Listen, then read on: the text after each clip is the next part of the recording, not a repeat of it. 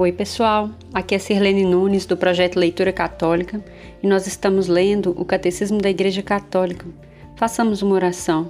Vinde Espírito Santo, vinde por meio da poderosa intercessão do Imaculado Coração de Maria, vossa amadíssima esposa. São João Paulo II, rogai por nós.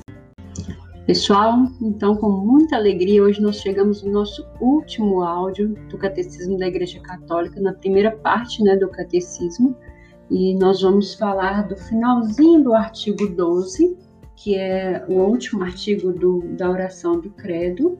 E hoje nós finalizamos essa leitura e logo, logo a gente retoma né, a leitura para a gente poder falar é, da, da, segunda parte do catecismo.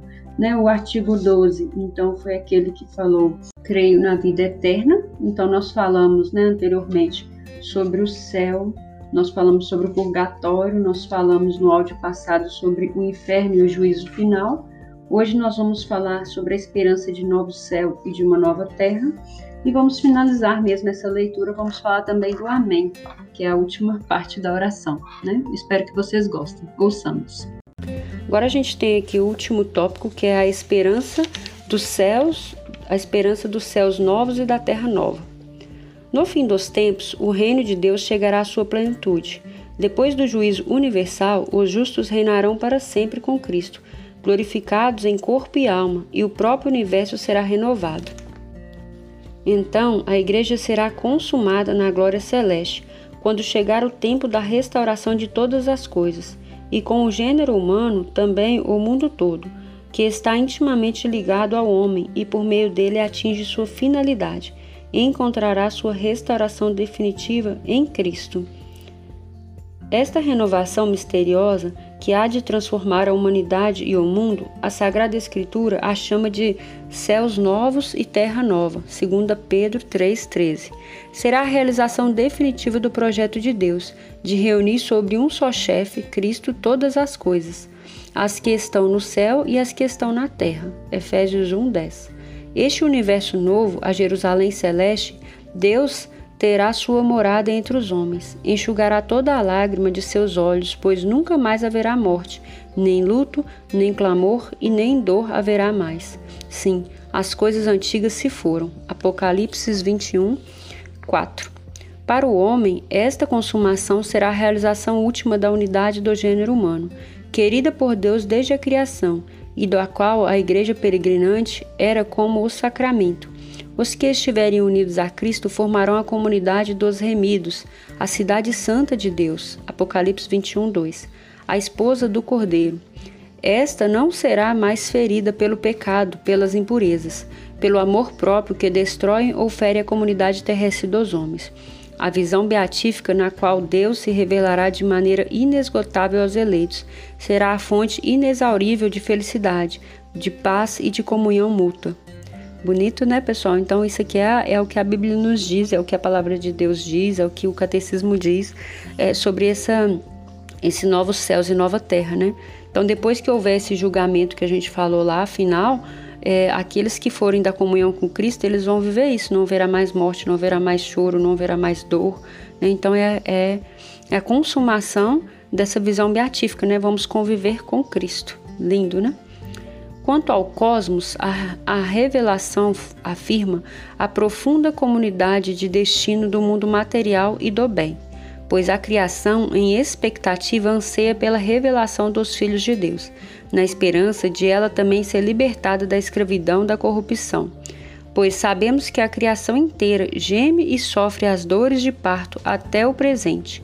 E não somente ela, mas também nós que temos as primícias do Espírito, gememos interiormente, suspirando pela redenção de nosso corpo. Romanos 8, 19 e 23. Também o universo visível está, portanto, destinado a ser transformado, a fim de que o próprio mundo, restaurado em seu primeiro estado, esteja sem mais nenhum obstáculo a serviço dos justos, participando de sua glorificação em Cristo ressuscitado. Aqui é uma explicação de Santo Irineu. Ignoramos o tempo da consumação da terra e da humanidade e desconhecemos a maneira de transformação do universo passa certamente a figura deste mundo deformada pelo pecado, mas aprendemos que Deus prepara uma nova morada e uma nova terra. Nela reinará a justiça e sua felicidade. Irá satisfazer e superar todos os desejos de paz que sobem aos corações dos homens. Contudo, a expectativa de uma terra nova, longe de atenuar, deve impulsionar em vós a solicitude pelo aprimoramento desta terra. Nela cresce o corpo da nova família humana, que já pode apresentar algum esboço do novo século. Por isso, ainda que o progresso terrestre se deva distinguir cuidadosamente do aumento do reino de Cristo, ele é, uma grande, ele é de grande interesse para o reino de Deus, na medida que pode contribuir para melhor organizar a sociedade humana. Com efeito, depois que propagarmos na terra o Espírito do Senhor e, por ordem sua, os valores da dignidade humana, da comunidade fraterna e da liberdade, todos estes bons frutos da natureza e de nosso trabalho, nós os encontraremos novamente, limpos, contudo, de toda impureza, iluminados e transfigurados, quando Cristo entregar ao Pai o reino eterno e universal. Deus será então tudo em todos, na vida eterna. A vida, em sua própria realidade e verdade, é o Pai que, pelo Filho e pelo Espírito Santo, derrama sobre todos, sem exceção, os dons celestes. Graças à sua misericórdia também nós, os homens, receberemos a promessa indefectível da vida eterna. Então aqui, pessoal, a igreja está nos ensinando, né? Porque às vezes a gente pensa sobre o julgamento, sobre o que, que vai acontecer conosco, né? E esquecemos da dessa terra que foi Deus quem criou, né? Então aqui está falando do cosmos, né? O cosmos é o que? É todo o universo, tudo aquilo que Deus criou, né? É, céus e terras, mares, etc.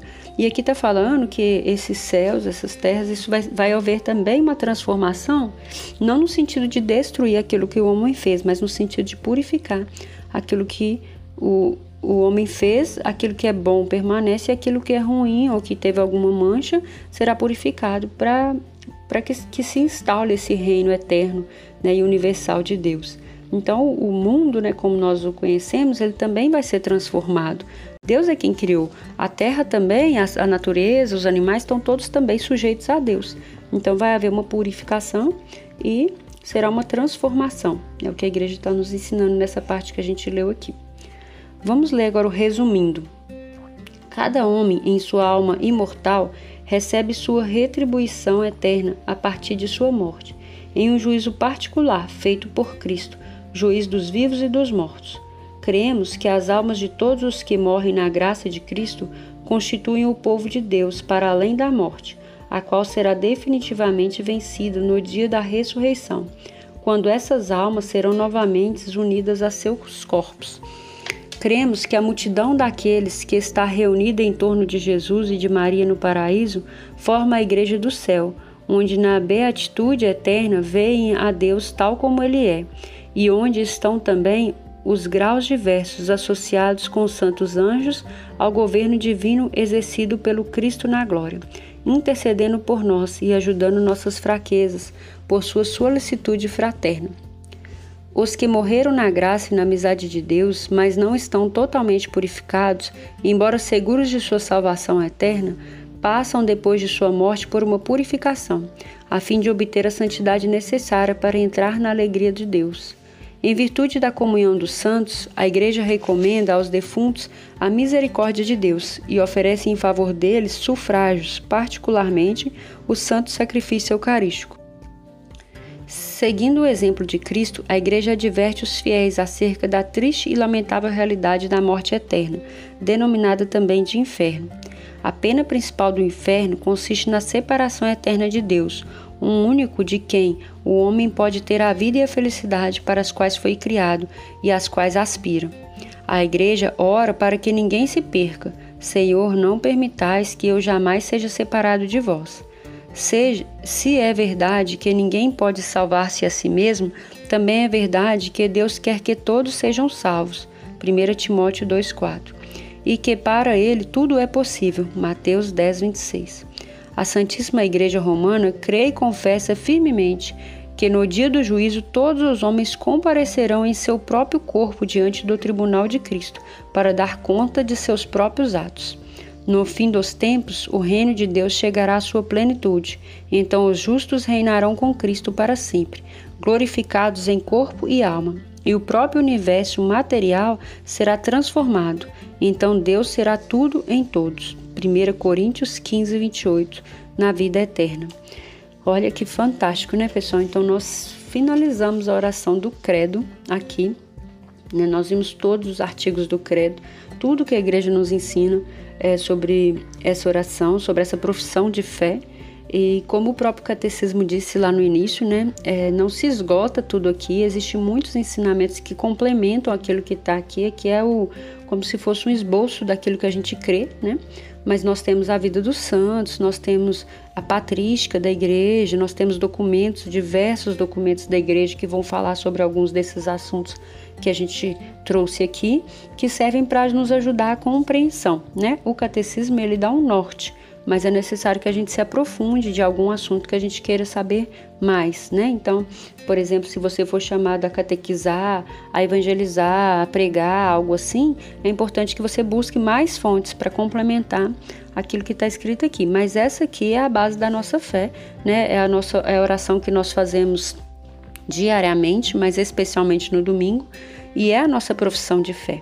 Né? Então ela explicou tudo para a gente aqui da nossa vida, da vida de Cristo, da vida da igreja, de uma forma bem, bem bacana. Eu gostei muito dessa leitura. É, eu vou ler agora o Amém, porque faz parte da oração também, né? De todas as orações nós usamos o Amém, e esse Amém é o final da oração do Credo também. Então vamos ver o que o Catecismo nos ensina sobre o Amém. O parágrafo é 1061 e o título é Amém. O Credo, como também o último livro da Sagrada Escritura, termina com a palavra hebraica Amém. Ela encontra-se com frequência no fim das orações do Novo Testamento. Também a Igreja conclui suas orações com o Amém. Em hebraico, a palavra Amém está ligada à mesma raiz da palavra crer. Esta raiz exprime a solidez, a confiabilidade, a fidelidade. Assim, compreendemos porque o Amém pode ser dito da fidelidade de Deus para conosco e da nossa confiança nele. No profeta Isaías encontramos a expressão Deus de verdade, literalmente Deus do Amém, isto é, o Deus fiel às suas promessas. Todo aquele que quiser ser bendito na terra quererá ser bendito pelo Deus do Amém. Isaías 65:16.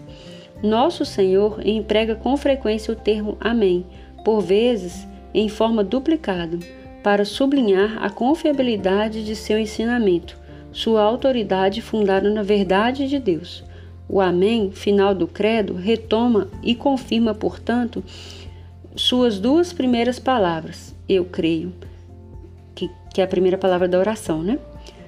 Crer é dizer amém. As palavras, as promessas, aos mandamentos de Deus é confiar totalmente naquele que é o amém de infinito amor e de fidelidade perfeita.